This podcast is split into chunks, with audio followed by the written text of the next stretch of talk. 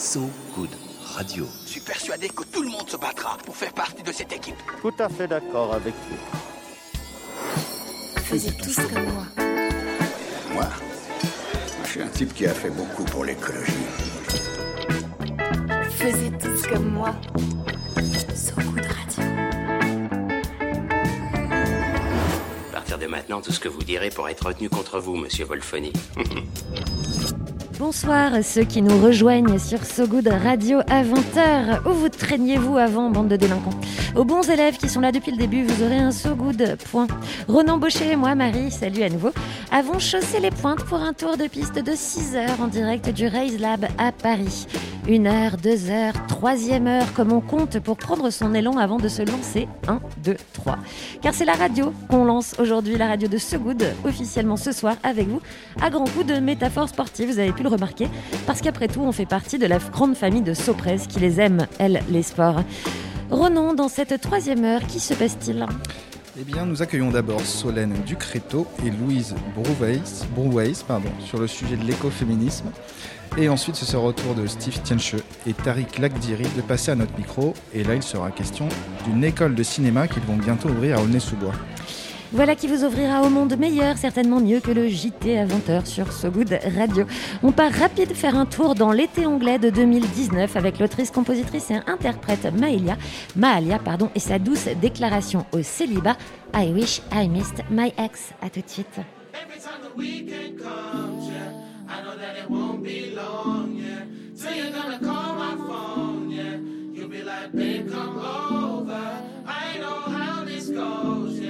Talk about you need closure. Too many missed calls, too many texts. Damn, I wish I missed my ex.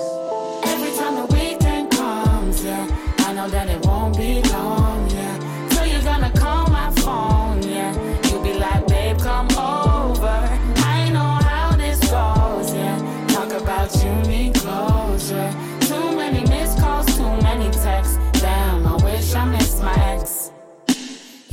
been waiting for this call.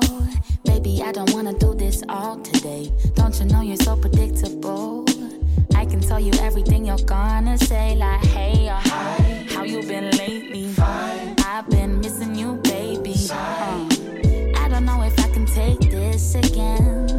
Every time the weekend comes, yeah, I know that it won't be long, yeah. Till you're gonna call my phone, yeah.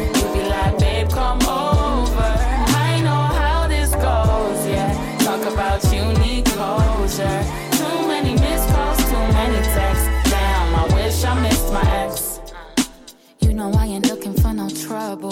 So why you tryna test me on my holiday? Boy, you must be living in a bubble. Oh, go with the wind, fly, fly away. No, hey or hi. How you been lately? Fine. I've been missing you, baby. I don't know if I can take this again. no. Every time the weekend comes, I know that it won't be long, yeah. Till you're gonna call my phone, yeah. You'll be like, babe, come over. I know how this goes, yeah. Talk about you need closure. Too many missed calls, too many texts. Damn, I wish I missed my ex. Yeah, yeah, yeah, yeah, yeah. Texting, texting, texting, troubling me all over my phone all night. This ain't love, you're troubling me. You're wishing you were still mine.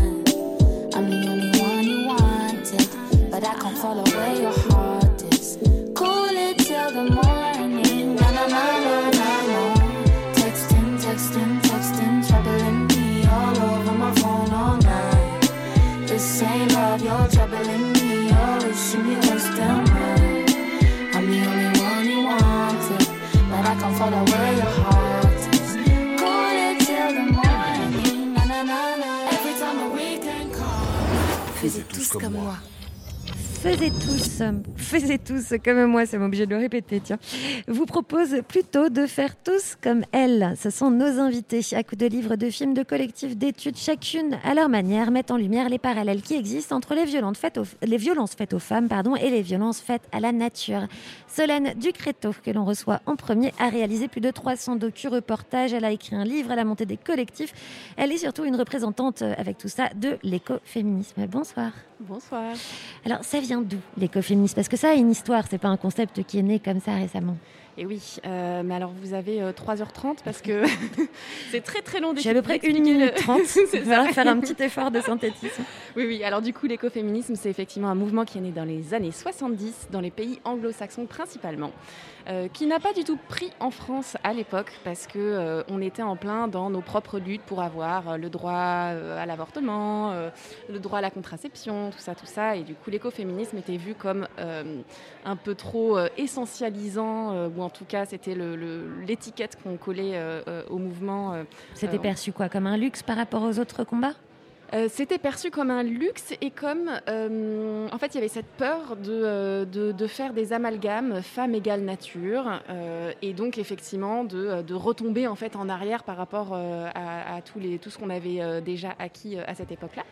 Et en fait, pour autant, c'est une Française qui a conceptualisé pour la première fois l'écoféminisme, qui s'appelle Françoise Daubonne, et qui a écrit plein de bouquins là-dessus.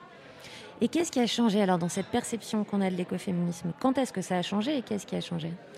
Ce qui a changé en France, euh, c'est le contexte déjà, parce que euh, on a eu euh, en fait un terreau fertile qui s'est préparé là depuis quelques années avec la COP 21 en France, avec les vagues du MeToo, Balance ton port, qui ont permis de, faire émerger les questions féministes aussi sur le premier plan de la scène.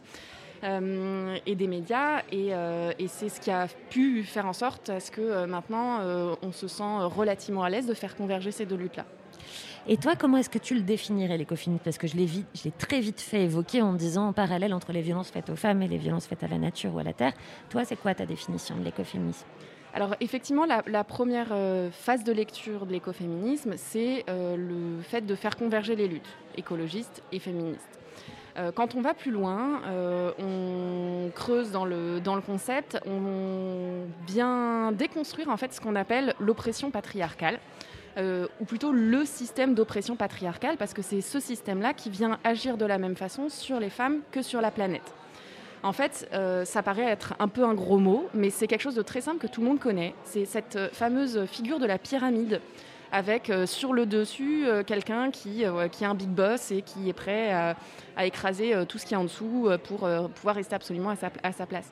Et avec l'écoféminisme, on va venir déconstruire ce schéma-là pour reconstruire une société qui soit plutôt basée sur un schéma circulaire, où tout serait interconnecté, où il n'y aurait pas de, personnes qui auraient ce fameux pouvoir d'oppression sur les autres.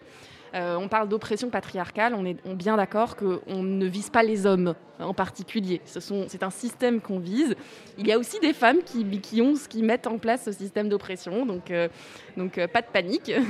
et, voilà. Et en fait, il y a, un, petit dicton qui résume très bien cette nécessité de, de faire converger les luttes et qui dit qui voudrait la part égale d'un gâteau cancérigène? C'est-à-dire qu'à quoi bon se battre pour avoir l'égalité entre les femmes et les hommes si c'est pour se rendre compte qu'au final, tous ensemble, on ne peut plus vivre sur la planète Ce serait très décevant. voilà, exactement. Et vice-versa, à quoi bon euh, essayer de sauver la planète euh, si euh, c'est pour, encore une fois, mettre de côté dans le process la moitié de la population mondiale? Alors toi, comment est-ce que tu t'investis dans ces luttes-là, dans cette convergence des luttes? Il me semble que tu es, je l'ai dit, tu es réalisatrice de reportages, de documentaires. Tu as aussi monté un festival qui s'appelle Après la pluie, le premier festival économiste de France. C'était le titre également d'un ouvrage Après la pluie. Alors, il se passe quoi après la pluie? Et ben après la pluie, c'est euh, ça peut être le beau temps, le beau temps, ça peut être euh, le, moment de planter aussi, ça peut être plein de choses. Euh, ça peut être surtout l'espoir et c'est ce qu'on a envie de, de décémer au travers du collectif et au travers de l'écoféminisme dans, dans sa globalité. Euh, effectivement, on a sorti un, ouvrage notamment euh, après la pluie Horizon écoféministe qui fait le lien avec le festival et qui permet de dresser des nouveaux horizons euh, pour l'écoféminisme en France, parce qu'en fait, puisque le mouvement est naissant, il y a encore tout à construire. Donc l'idée, c'est de venir planter des petites graines pour qu'ensuite, euh, un peu partout en France, il y ait des, des petites initiatives qui puissent, euh, qui puissent grandir et puis prendre de la hauteur. Tu m'aides vraiment dans mes transitions puisque tu as créé aussi un collectif qui s'appelle Les Engraineuses. De quoi s'agit-il? C'est effectivement le, le collectif avec lequel on a monté le festival Après la pluie. On a organisé plein de conférences, euh, on a mis en place des ateliers, des événements. Euh, et l'objectif du collectif, c'est de sensibiliser le grand public euh, à l'écoféminisme, aux écoféminismes en fait, parce qu'il y a plusieurs branches, il y a plusieurs, euh, plusieurs, il y a une vraie diversité dans le mouvement et c'est ça qui en fait vraiment un mouvement intéressant. Euh, et, euh, et en fait, on se rend compte qu'au-delà de sensibiliser le grand public, on se retrouve aussi à, sen- à sensibiliser des institutions, euh, des, territorialités. ça va beaucoup plus loin que, ce qu'on avait imaginé au début. Et, on sent qu'il y a vraiment une grosse demande parce que festival, la toute première édition du festival qui a eu lieu l'année dernière, il y a deux ans, pardon, euh, qui était une pro- la première édition euh, sur un sujet de niche quand même, parce qu'il y a deux ans, on n'en on entendait pas beaucoup parler de l'écoféminisme. On a eu quand même 1600 personnes qui sont venues sur, euh, sur une journée. Donc c'est énorme, hein, parce qu'on parle d'écoféminisme, hein, c'est voilà, en train de grandir, mais... c'est beaucoup, 1600 mais, pour beaucoup mais- de choses. hein. Mais oui, mais du coup, c'était énorme. On ne pensait pas du tout avoir cet engouement-là. Et... euh, et depuis, euh, depuis, en fait, il y a de plus en plus de festivals, d'initiatives qui Et d'ailleurs, si on veut que les personnes soient plus nombreuses à participer, comment est-ce qu'on te soutient Comment est-ce qu'on t'aide Où est-ce qu'on te suit? Eh ben, vous pouvez suivre les engraineux sur les réseaux sociaux. Euh, je poste à titre personnel aussi pas mal de choses euh, sur, euh, sur l'écoféminisme, donc, donc sur Instagram, sur, sur Facebook, tout ça, tout ça. c'est possible de me suivre. Et puis, et il faut rester connecté pour, pour la suite des événements, parce qu'il va y avoir plein de choses qui vont arriver. Alors merci, l'action a choisi, a besoin de rythme et tu as choisi le tien. Quelle chanson, quel titre as-tu voulu écouter? Mince, je me souviens plus comment ça s'appelle. Eh ben écoute, on- tu vas, ça va être la surprise, tu vas le découvrir en même temps Très que nous bien. alors. Merci beaucoup. Avec plaisir. C'est ça.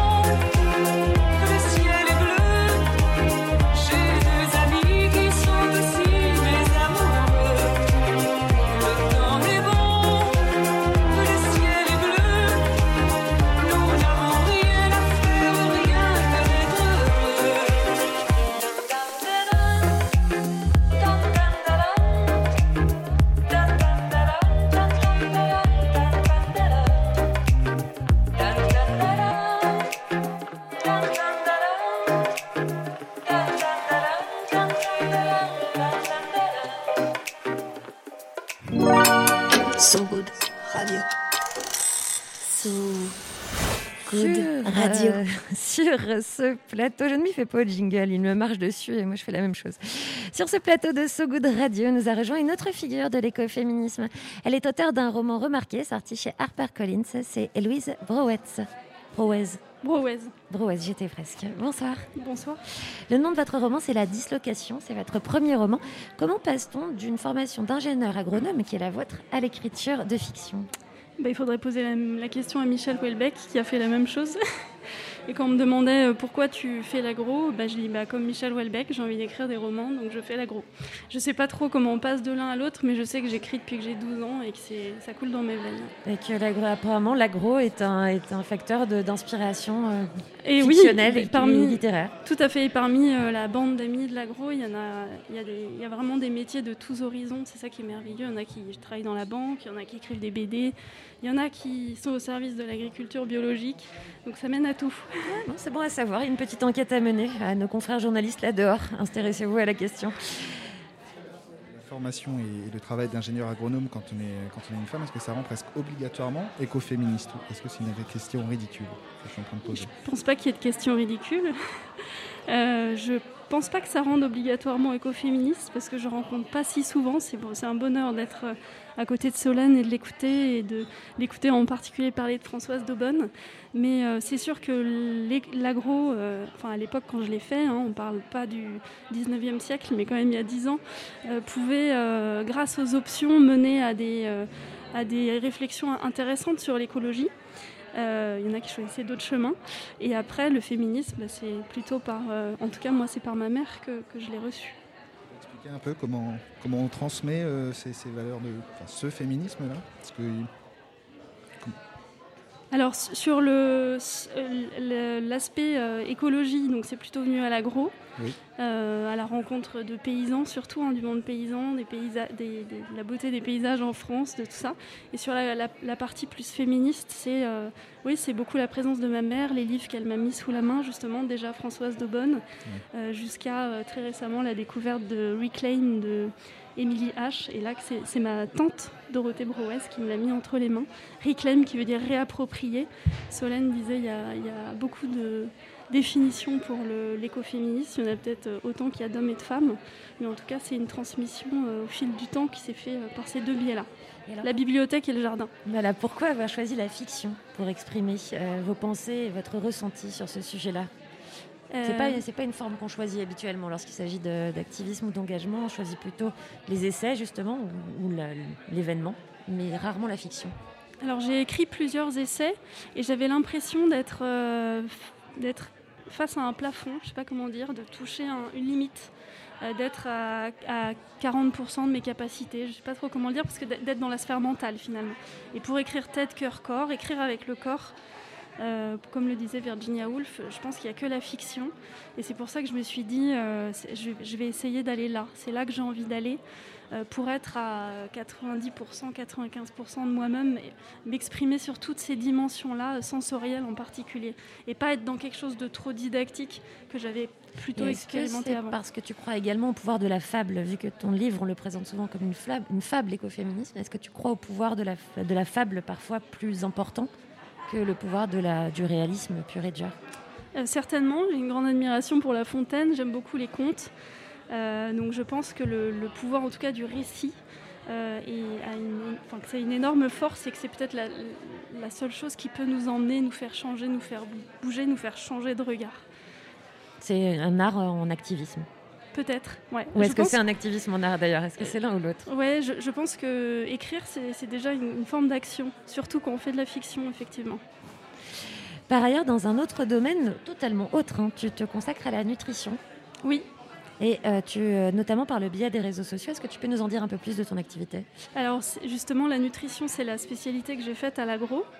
Euh, et c'est resté un amour euh, de jeunesse, j'allais dire, avec l'écriture. Euh, j'ai écrit quelques livres de cuisine saine. Et euh, Tu converges les plaisirs en même temps que les luttes, en En fait. ouais, en fait le, le fil rouge pour moi, c'est le vivant. Le vivant dans l'assiette, le vivant dans le sol, le, le- le vivant dans nos liens. Et donc pour moi, c'est vraiment ce fil rouge-là. Et celui de l'assiette, il est important aussi parce qu'on mange quand même trois fois par jour. Et donc c'est resté un sujet de cœur j'ai continué à écrire des livres avec une grande amie qui s'appelle Hélène. Euh, j'ai euh, effectivement j'ai un accompagnement nutrition pour des particuliers, moi qui travaille beaucoup avec les entreprises dans l'écologie, la permaculture. Là, ça me permet d'être en face à face avec des gens, de parler un petit peu de changement, de qu'est-ce qu'on met en place pour changer des petites choses dans l'assiette. Donc ça me tient beaucoup à cœur et j'ai lancé aussi un petit podcast qui s'appelle euh, Révolution alimentaire avec Darwin Nutrition où chaque mois j'invite quelqu'un à parler de fermentation, de légumineuses, etc. pendant 20 minutes pour euh, voilà, faire les premiers petits pas de ces changements au niveau de l'assiette. Oui, oui, par ailleurs, la littérature étant quand même l'art le plus solitaire qui existe, je pense. Tout à fait. que, par ailleurs, c'était nécessaire peut-être de partager ce combat-là avec, euh, avec un interlocuteur. Oui, alors quand, quand- c'est vrai quand on écrit, quand on est dans ce- cette écriture euh, de la littérature, euh, on est un petit peu comme dans un tunnel avec une bougie, même parfois éteinte. Euh, et ça peut durer un an ou deux ans, hein, l'écriture d'un roman. Et à côté de ça, d'avoir des activités très joyeuses, avec beaucoup d'échanges, c'est merveilleux. Quelle serait votre définition de l'écoféminisme? Libérer les sols et les femmes Dans cet ordre? Pas forcément, en même temps, de façon concomitante. Vous avez euh, choisi votre bande-son Oui. Alors, qu'est-ce que c'est? Et d'ailleurs, je, je- je suis très amusée parce que j'ai hésité avec la chanson qu'avait choisie euh, Solène. Euh, et celle que j'ai choisie, c'est un duo. Euh, J'aime beaucoup les duos entre Azaf Avidan et MC Solar. Et j'y pensais cette nuit dans une insomnie et je me disais, la, le- la façon dont ils interagissent, c'est très belle. Et ça me rappelait les deux fondateurs de la permaculture. Qui sont? Bill Mollison et David Baumgren. Voilà, merci beaucoup. Avec joie.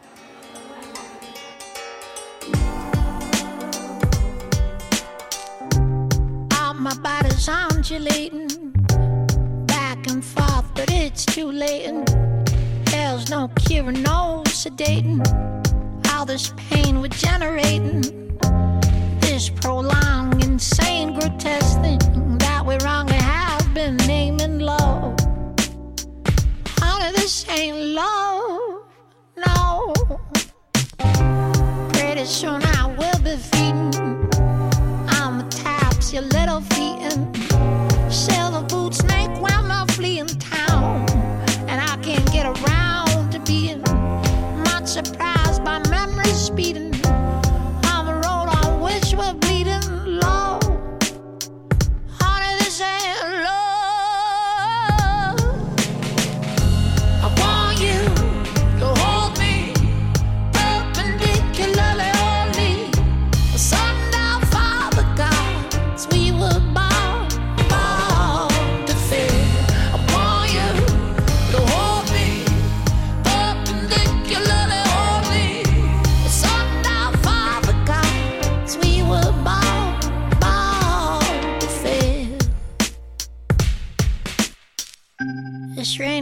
cats and dogs and lightning strikes my heart and sheds some light on to the fact that ain't so frightening. How there hasn't been your pretty side in so much time. My teeth are whitening from the blood we shed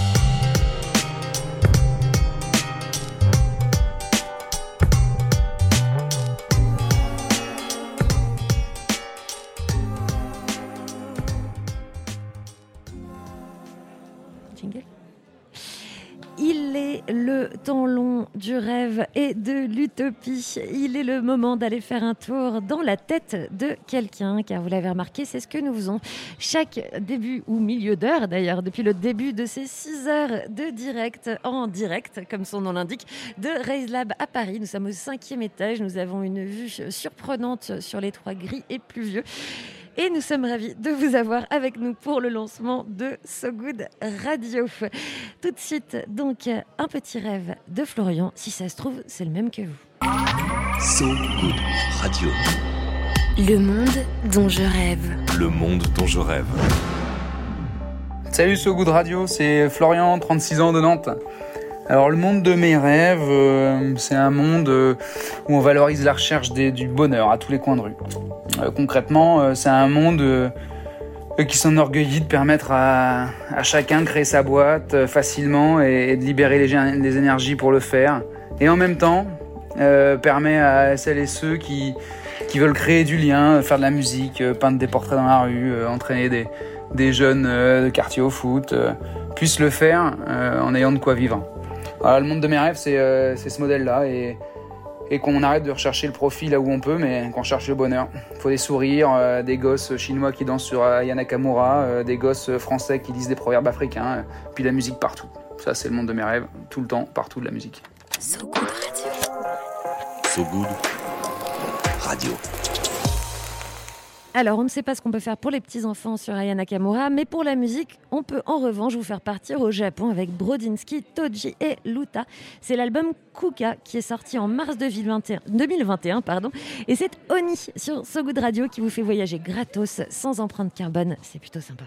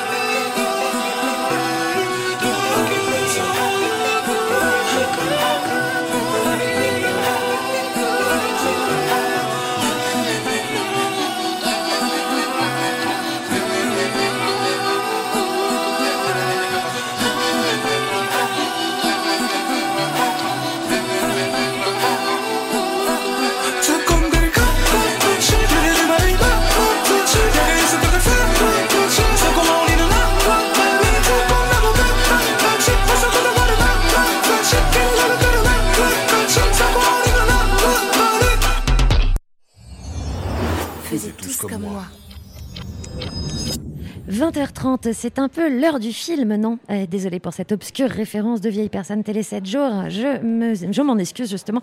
Parfois, on essaye de forcer la transition comme ça. On vous montre ainsi les ficelles du métier, puisque c'est de cinéma dont on va parler tout de suite et de gens jeunes plutôt d'ailleurs qui quittent leur emploi stable pour en monter une d'école de cinéma à Aulnay-sous-Bois. Steve Tienche et Tariq Ladiri sont avec nous parce que un présent meilleur sans art est impossible et qu'un avenir valable sans art, ça n'existe tout simplement pas. Bonjour. Bonjour Marie. Comment est-ce que vous vous êtes rencontrés? Comment vous vous connaissez tous les deux? Et comment est né ce projet? En fait, euh, moi et Tariq, euh, on habite euh, à Aulnay-sous-Bois dans, le, même quartier qui s'appelle la Rose des Vents, mais dans la Rose des Vents, il y a les 3000, il y a les étangs, donc c'est que des petits quartiers. Et Tariq, on s'est rencontrés, euh, il faisait partie d'une association qui s'appelait 16 9e à Aulnay-sous-Bois. Et il faisait pas mal de courts-métrages et il écrivait aussi des scénarios. Et comme Tariq euh, savait que moi aussi j'étais dans le cinéma, comme il m'a vu dans pas mal de films, donc euh, j'ai décidé de faire cette aventure avec lui. Dans, la marmite du cinéma. Comment vous êtes tombé dans la marmite du cinéma Ah, moi j'ai croisé deux types qui cherchaient un tabac. Deux types qui, pardon Qui cherchaient un tabac. D'accord. En fait, ils m'ont demandé si je voulais, euh, comment dire, les rencontrer l'après-midi même. Et euh, j'y suis allé. En fait, on a échangé, on a échangé. Il s'est avéré que la réalisatrice qui était sur le projet, qui s'appelait Dans mon hall, en fait, c'est un projet euh, sur toute la France, euh, a quitté en fait euh, l'aventure parce qu'elle avait des désagréments avec d'autres membres du projet. Et ils m'ont dit, euh, est-ce que tu veux pas la remplacer? Et je l'ai remplacée au levé et j'ai commencé mon aventure dans le cinéma. D'accord. Et, Steve, comment comment c'est venu ce- cette envie de cinéma? Tu, sais pas, c'était un film en particulier euh, Quel Ben, premier souvenir t'en as de Ben, moi, cinéma premiers souvenirs que j'ai du cinéma, c'est quand je regardais les films avec mon père. Mon père aimait beaucoup les acteurs comme Jean-Yann, les Jean Gabin, les films de Melville, euh, Elia Kazan aussi.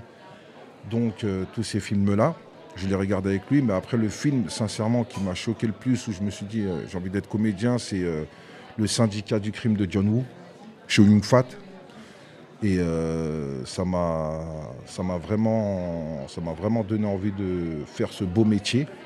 Mais après j'étais pas pas assez courageux pour euh, j'étais pas assez courageux et j'avais pas les moyens de m'inscrire dans une école de théâtre parce que je voulais pas faire du cinéma sans passer par une formation théâtrale. Donc après à 25 ans, j'ai eu peut-être je peux appeler ça peut-être de la chance.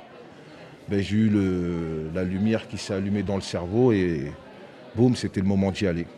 Je pense que c'est de la chance, moi. Je... Un quart de siècle, ça arrivé, boum, et je me suis inscrit au cours Simon. Et de- du coup, euh, tu parlais de façon, de difficulté d'intégrer certaines écoles de, de théâtre, justement. Pourquoi euh, avoir monté une école de cinéma et quelles sont les conditions d'accès à cette école de cinéma? Ben déjà, euh, le mot école, c'est pas trop une école. C'est une comment, alors? Comment, une- oui, comment on c'est doit une dire? pépinière de cinéma. Et euh, pour euh, accompagner des, euh, des personnes et susciter des vocations. Donc pour y accéder, déjà la première année, ça va être, ça va être que pour les gens de notre ville, pour faire un test. Et donc on va, on va caster, on va caster des personnes qui n'ont jamais joué. On va leur ramener une directrice de casting. Ils seront formés pendant deux mois. C'est juste sur le côté acteur ou c'est également La- sur les autres la- euh, la- métiers du cinéma Non, la première année, c'est que la première année, c'est que pour le côté acteur. L'année prochaine, on va ouvrir la section scénario et on, on va rajouter quelques modules euh, pour euh, la formation d'acteurs. Donc on va les caster, on va les caster, ils vont être pris, ils seront formés pendant deux mois, ils auront des, des cours de danse, euh, de la préparation physique et euh, des cours de jeu avec une coach professionnelle. Et à la fin de cette formation, on les fait tourner dans un court métrage euh, directement qui a été écrit par euh, Tariq Lakdiri. Donc c'est une formation en accéléré en fait. Et donc, quel est, quel est votre rôle euh, de façon opérationnelle dedans, au-delà de l'avoir euh, imaginé et monté? Est-ce que, c'est-à-dire qu'au quotidien vous y serez, ou alors vous avez quand même des jobs aussi à côté, acteur? Je crois que tu, tu es dans, dans les assurances, c'est ça? Oui, exactement, je suis dans les assurances.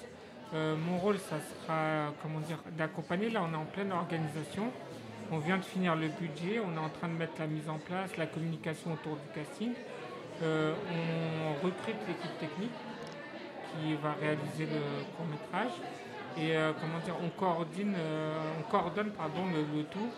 Donc c'est vraiment, comment dire, il y a un peu de management, un peu de, de mise en place, etc. Moi, je vais continuer à avoir mon emploi à côté.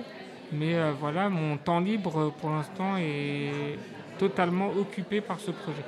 Et on, frappe à quelle porte pour, pour pouvoir financer une, ce genre de projet-là Ben, euh, déjà pour commencer, on frappe à la porte de sa ville. Ouais. Donc, Vous avez été bien euh, reçus Oui, la mairie d'Aulnay nous, a- nous accompagne, on a été bien reçus, ils sont contents du projet. Donc ils nous, ils nous accompagnent à 100%. Après, il y a d'autres euh, il y a d'autres aides, les aides du département, les aides de la région. Et après, on passe par des privés. s'ils peuvent nous aider, des privés de la ville, de notre ville, des gens qui ont ouvert des, des entreprises, des jeunes entre- entrepreneurs. Et donc, euh, on passe par euh, tous ces chemins pour, euh, pour, monter, euh, pour monter un budget. Vous, vous aviez euh, d'autres rêves, gamin, que ce, par exemple monter une, alors, on a- cette pépinière, pas une école, mais euh, le métier que vous faites chacun. Enfin, est-ce que vous aviez des- d'autres rêves complètement différents quand vous étiez gamin? Euh, moi, j'ai pas beaucoup rêvé gamin, à- enfin, j'ai pas beaucoup aspiré à un métier, mais euh, j'ai découvert un- l'écriture sur le tard. Ma vraie passion, c'est l'écriture. Donc, euh, le cinéma, j'y suis plus sur le côté euh, scénario, etc. Euh, J'avais pas de rêve, en fait. Même pendant ma formation, je ne savais pas quoi faire, donc je suivais juste le mouvement, euh, mes camarades de classe, et je faisais la même chose qu'eux.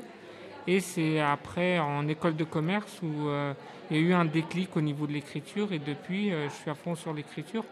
Mais toujours, comment dire, du, du côté loisir, c'est-à-dire pas du côté professionnel, puisque j'ai du mal à concevoir l'écriture comme euh, quelque chose que je ferais sur commande. Euh, j'ai besoin que ça soit quelque chose qui vienne de moi et euh, que ça soit un- un- une sorte d'exorcisme en fait.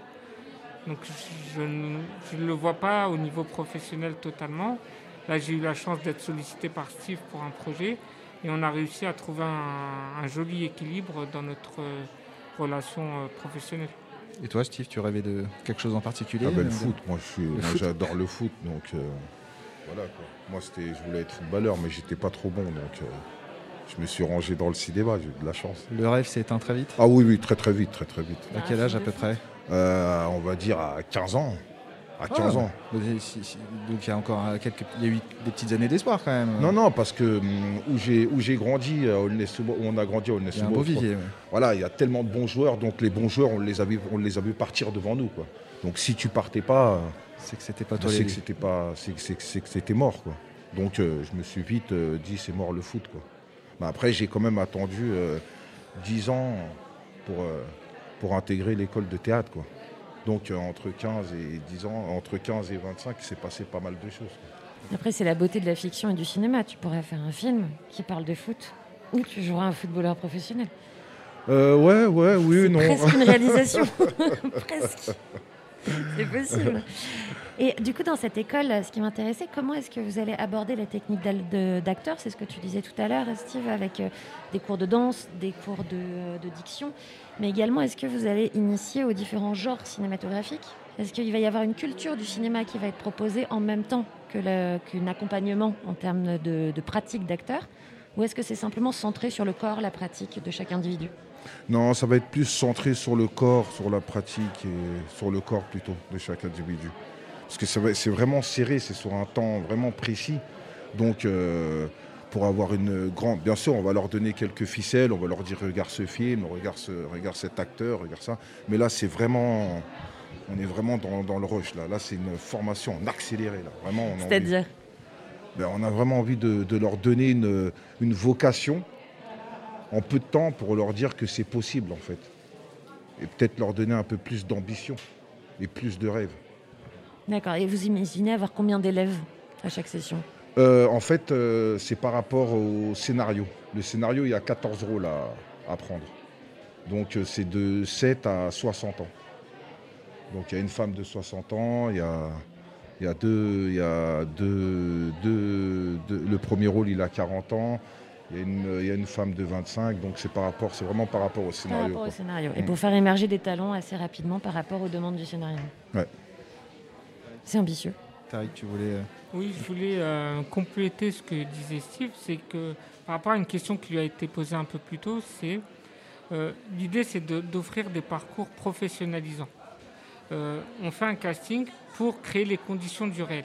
C'est-à-dire si demain les personnes veulent, euh, comment dire, postuler pour un rôle au cinéma, elles sont obligées de passer par un casting. Donc on crée les conditions du réel. Il n'y a pas toute la partie théorique euh, dont vous avez posé la question à Steve. Il n'y a pas cette partie parce que c'est pour ça qu'on n'aime pas le mot école. On n'est pas là pour dispenser une théorie, on est là pour proposer en fait une première expérience et en espérant que ça plaise et que ça apporte des outils à la personne. Tout à l'heure, euh, on me posait la question de est-ce que euh, pour vous il y a du développement personnel dedans? Et oui, en fait, même si la personne n'a pas vocation à, jou- à jouer dans d'autres films ou à faire carrière, on espère lui donner des outils qui vont lui servir dans les domaines euh, qu'elle décide euh, de suivre dans, dans sa vie et sa carrière. Très bien, on fait une petite pause musicale parce que cinéma, la musique, c'est tout à fait primordial. Et c'est Steve Tiencheux qui a choisi le morceau. Qu'est-ce que tu as choisi? Tout travail mérite salaire de Kim, c'est une chanson qui est sortie dans les années 90, je crois, 93, 94. On était tout jeunes et voilà, le refrain, ça veut tout dire, quoi. Tout travail mérite salaire. Tout travail mérite salaire, toute grande action et toute action mérite musique sur So Good Radio. C'est tout de suite.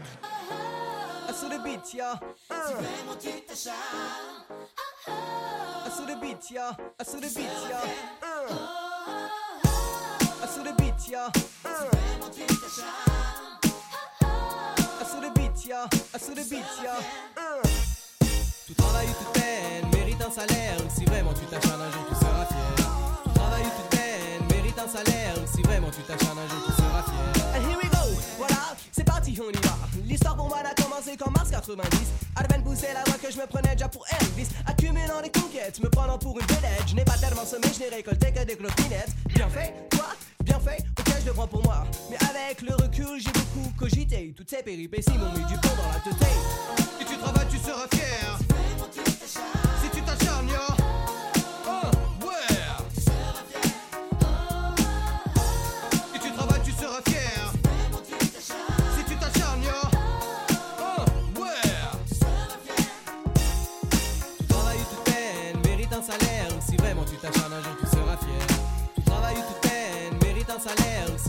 T'acharnes un jour, tu seras fier. Wa wa wa, yippee yo, yippee, yeah. Maintenant que je bien lancé, je ne compte plus m'arrêter. Je veux simplement prouver qu'impossible n'est pas français. Car nature optimiste, je ne suis pas défaitiste. Je ne suis pas non plus ce qu'on appelle un bonhomme pessimiste. Ok, ça se passe tranquillement sur le beat, je reprends. Donc à force de travail, ça finit par payer. Donne-toi les moyens de réussir et le ciel pourra t'aider. Si tu travailles, tu seras fier.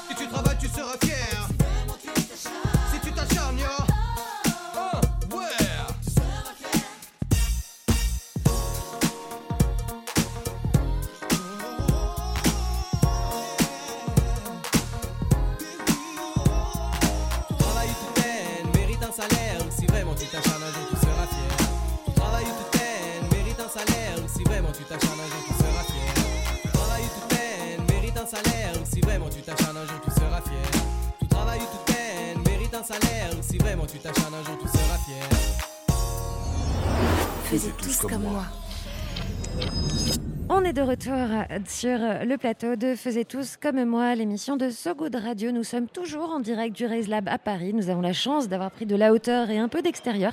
Et nous sommes toujours en compagnie des fondateurs. Alors attention, ce n'est plus l'école à ciel ouvert, c'est Le cinéma à ciel ouvert. Cinéma à ciel ouvert, voilà. Nous sommes donc de retour. On, est, on écoutait Kim, Tout travail mérite salaire, et Steve Tiencheux et Tariq La- Ladiri pardon, sont à nos côtés. On parlait tout à l'heure de la raison de la jeunesse de cette école. Il faut vraiment insister sur le côté jeunesse de proximité.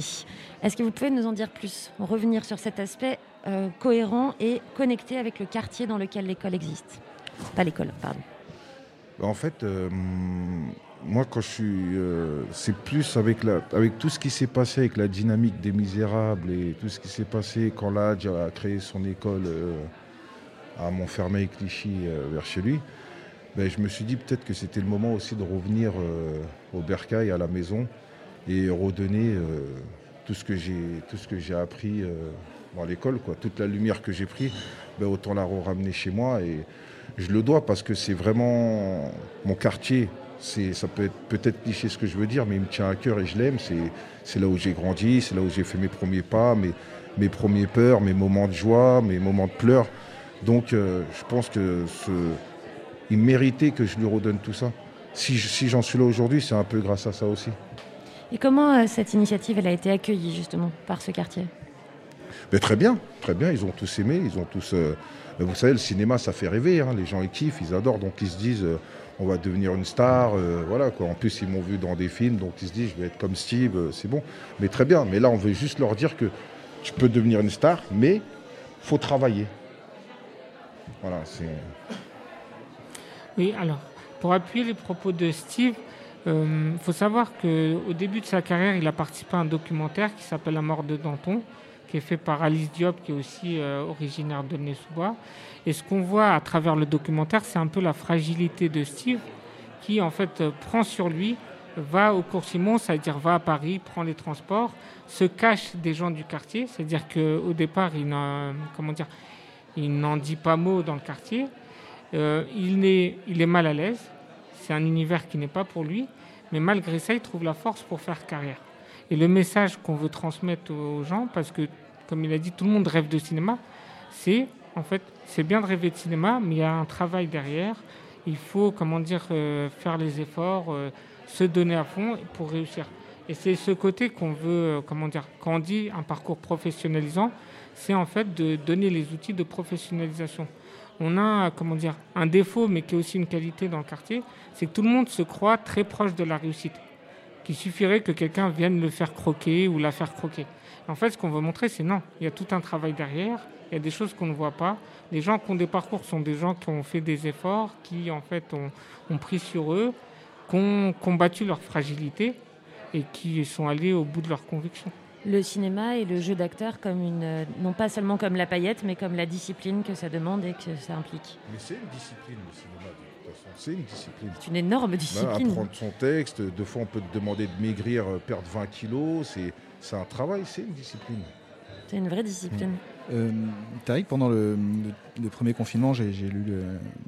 Tu, tu écrivais dans Le Parisien. Oui. Est-ce que, euh, est-ce que des jeunes du, de ton entourage, les habitants que vous pouvez croiser d'ailleurs sur, sur ce projet plutôt cinéma, est-ce qu'ils t'ont, ils sont approchés de toi pour, euh, pour vouloir écrire Pas forcément ce genre de, de journaux-là, mais pour. euh, pas forcément d'être euh, acteur euh, derrière la caméra, mais d'être euh, vraiment à l'écriture d'un scénario? Non, euh, récemment on a eu des demandes avec Steve de personnes qui s'intéressaient à l'écriture, mais ça n'a rien à voir avec mes articles. Ouais. Moi, mes articles, ça a été plus vécu comme des aventures, c'est-à-dire que les gens du quartier, quand je sortais faire des courses, euh, me disaient bah, J'attends le prochain épisode avec impatience. euh. Enfin, ils suivaient un peu euh, les nouvelles. Et même des gens de la même famille, en fait, avaient des nouvelles à travers mes articles au lieu de se donner des nouvelles entre elles. L'autre, elle me dit Oui, mon cousin m'a appelé parce qu'il a lu ton article, il s'est rendu compte que ma soeur est malade, des choses comme ça. C'est-à-dire, en fait, c'était un peu un épisode que tout le monde suivait un peu avec engouement. Mais euh, voilà, mais il n'y a pas eu de. Comment dire ça n'a, Pour le coup, ça n'a pas forcément suscité de vocation, en tout cas pas à ma connaissance. D'accord.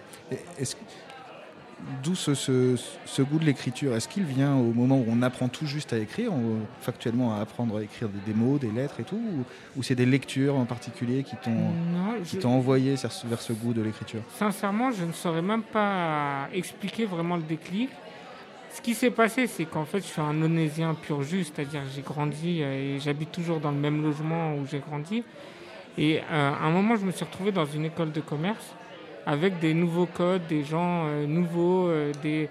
En fait, par exemple, le jour de, de l'entretien pour être accepté dans l'école de commerce, je suis venu en basket requin, en pull Adidas, en pensant que j'avais mis ma meilleure sape. Ouais. Et tout le monde était en costard cravate. J'ai regardé comme ça, je me suis dit, c'est pas fait pour moi. Et finalement, on m'a pris dans l'école, parce que je pense qu'ils ont bien aimé ma différence, des choses comme ça, mais c'est un univers nouveau. Et je pense que c'est ce décalage entre l'univers que j'ai découvert et mon univers de référence, euh, d'origine, où j'ai grandi, c'est ce décalage qui m'a donné envie de, raconter des choses, de dire des choses. Et c'est à partir de là que j'ai commencé à écrire, et c'est devenu un besoin avec le temps. Concrètement, euh, quand tu rentres de ton boulot, tu ouvres un cahier, t'écris ou c'est c'est pas aussi automatique que ça? Quand est-ce que est-ce que tu as- y a des moments tout le temps, euh, des routines Bah, d'écriture ou pas? Oui, en fait, il y a deux, deux aspects qui sont très différents. Il y a l'aspect cinéma où c'est une routine, Ouais. c'est-à-dire qu'en fait, par exemple, euh, dans le projet avec Steve, j'essaye de me fixer une routine et d'avancer à chaque fois selon les, les échéances qu'on se fixe avec Steve. Mais il y a un autre côté plus personnel, en fait, où c'est des textes comme ça, des inspirations. Et ça, c'est vraiment euh, des transports, c'est-à-dire c'est mes émotions qui me poussent en fait à mettre des choses sur papier. Et c'est vraiment très différent le côté cinéma où c'est plus euh, cadré et j'ai une routine, et le côté vraiment personnel où là je mets sur papier vraiment les émotions qui me traversent. Et Steve, toi, tu as un rapport particulier à l'écriture ou, ou c'est de l'acting, enfin de être acteur? Non, moi c'est plus l'acting. Moi, Moi, l'écriture, c'est, je trouve ça très très difficile. C'est pour ça qu'à chaque fois je félicite Tariq parce que c'est, faut être patient et j'ai vraiment, non non, moi c'est plus l'acting. quoi. C'est un, un moment, je voulais faire une, une formation euh, en scénario euh, il y a peut-être trois ans, mais j'ai pas eu le courage. euh, non. Pourquoi pas le courage? C'était le... Je sais pas, j'ai peut-être que à ce moment-là je tournais, je, je travaillais, j'étais en plein tournage, donc je me suis dit non non. Moi je suis plus une personne qui a envie de perfectionner son jeu d'acteur.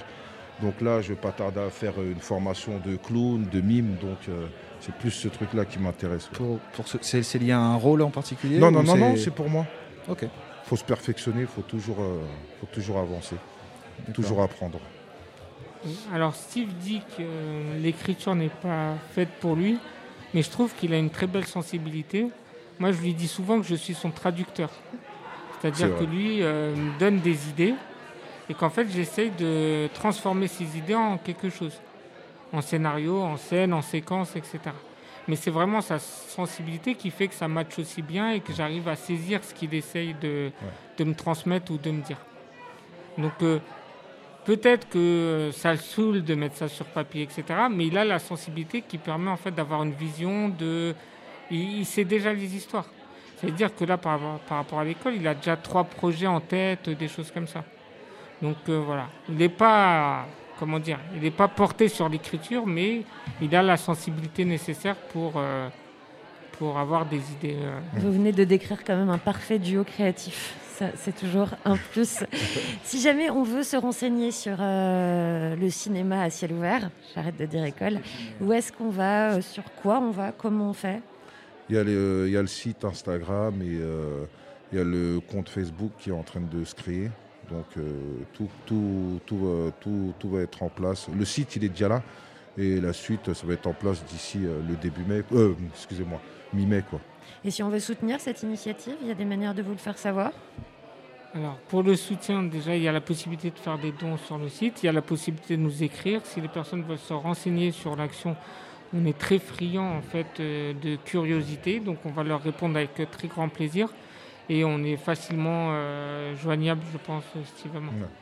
Eh ben, formidable, j'espère que vous aurez des retours et des gens qui vous demanderont plus d'informations sur ce sujet parce que nous, il est temps de se quitter avec une musique que vous avez choisie, Tariq. Euh, oui, alors c'est euh, Les oiseaux de Pomme. Je suis tombé un peu par hasard dessus en regardant Arte, enfin sur Pomme, qui décrivait comment elle a comment dire, alimenté des, intériorités pour faire face à des épreuves qu'elle a, comment dire, qu'elle a eues dans sa vie personnelle et en même temps dans l'univers musical. Et euh, ça m'a inspiré en fait, euh, comment dire, un moment dans le scénario qu'on a avec Steve où l'acteur euh, fait face en fait à des démons. Donc j'appelle Steve et je lui dis écoute cette chanson, est-ce que tu penses que pour l'acteur principal à ce moment-là c'est bien? Il me dit ouais c'est vrai, c'est pas mon type de musique, mais ça le fait pour ce moment-là.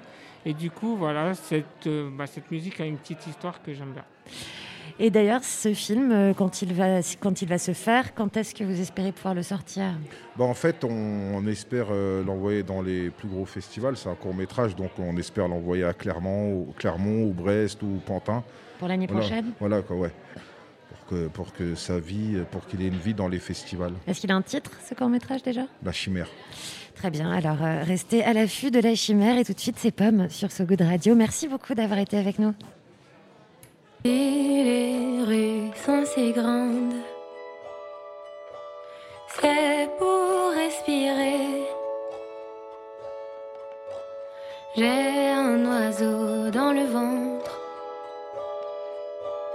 Je l'ai transporté jusqu'à toi pour le sauver. Quand tombe sur tes cils un voile de flocons. C'est le froid qui habille les toits des maisons quand le ciel te fait des dons. C'est un endroit rêvé pour les oiseaux. Ils viennent s'y reposer quand leur cœur est gros.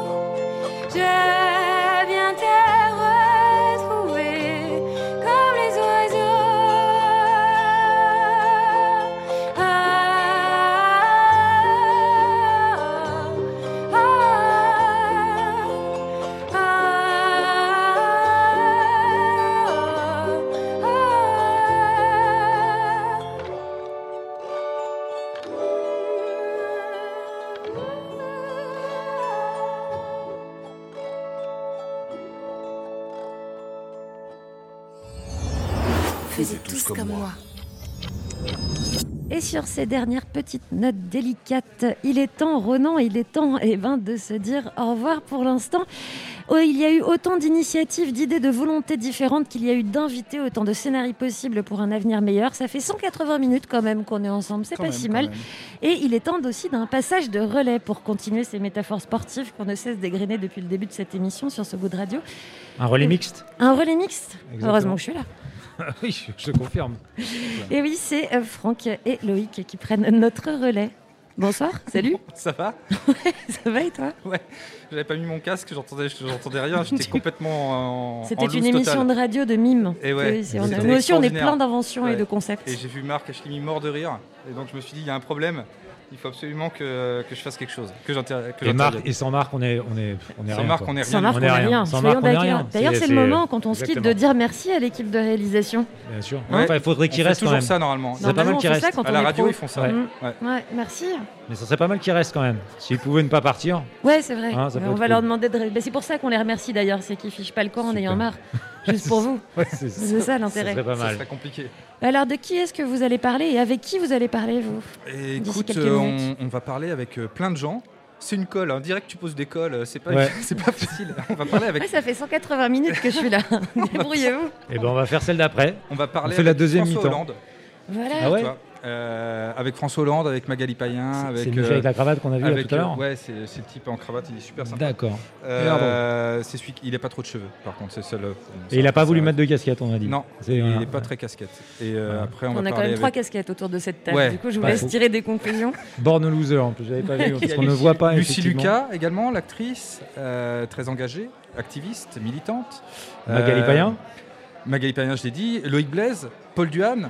Euh, que des gens euh, super, qui font des Robert. choses super. Vous allez passer deux heures hyper sympas. quoi. Bah, et Ouais. surtout, c'est Pendant eux que qui nous, on va aller boire des verres. Ouais. C'est ça. Vous, vous allez passer deux heures très Alors, sympas. si je peux te conseiller un petit truc, il y a des petites tranches de salami que tu peux manger main nue. Euh, pas mal. Oh, super. Un bon coup de gel hydroalcoolique au salami, Ouais, ça ira super. Le must, c'est le salami. Ouais, le must, c'est- c'est salami. En tout cas, c'est mon conseil, euh, mon conseil gastronomie du soir. Ouais. Et on a des bières à base de pain invendu des boulangeries parisiennes. Exactement. Ouais, la non, on moi, je bois, je bois pas de. De bière à base de pain invendu Je bois pas de bière tout court. Parce que, euh, voilà. Je pense qu'il vaut mieux pas. Pour tout le monde. très bien. C'est pas faux. Eh ben, écoutez, on vous laisse sur ce suspense. Nous, euh, on vous retrouve tout à l'heure. On vous souhaite une très bonne soirée. Et qu'est-ce qu'on écoute, Marc Schlimi, d'ailleurs? Je ne sais plus. Du punk ou pas du punk? Du punk. Chouette. Est-ce que de nos futurs, dans nos futurs, sur So Good Radio? J'aime tellement la faire, celle-là.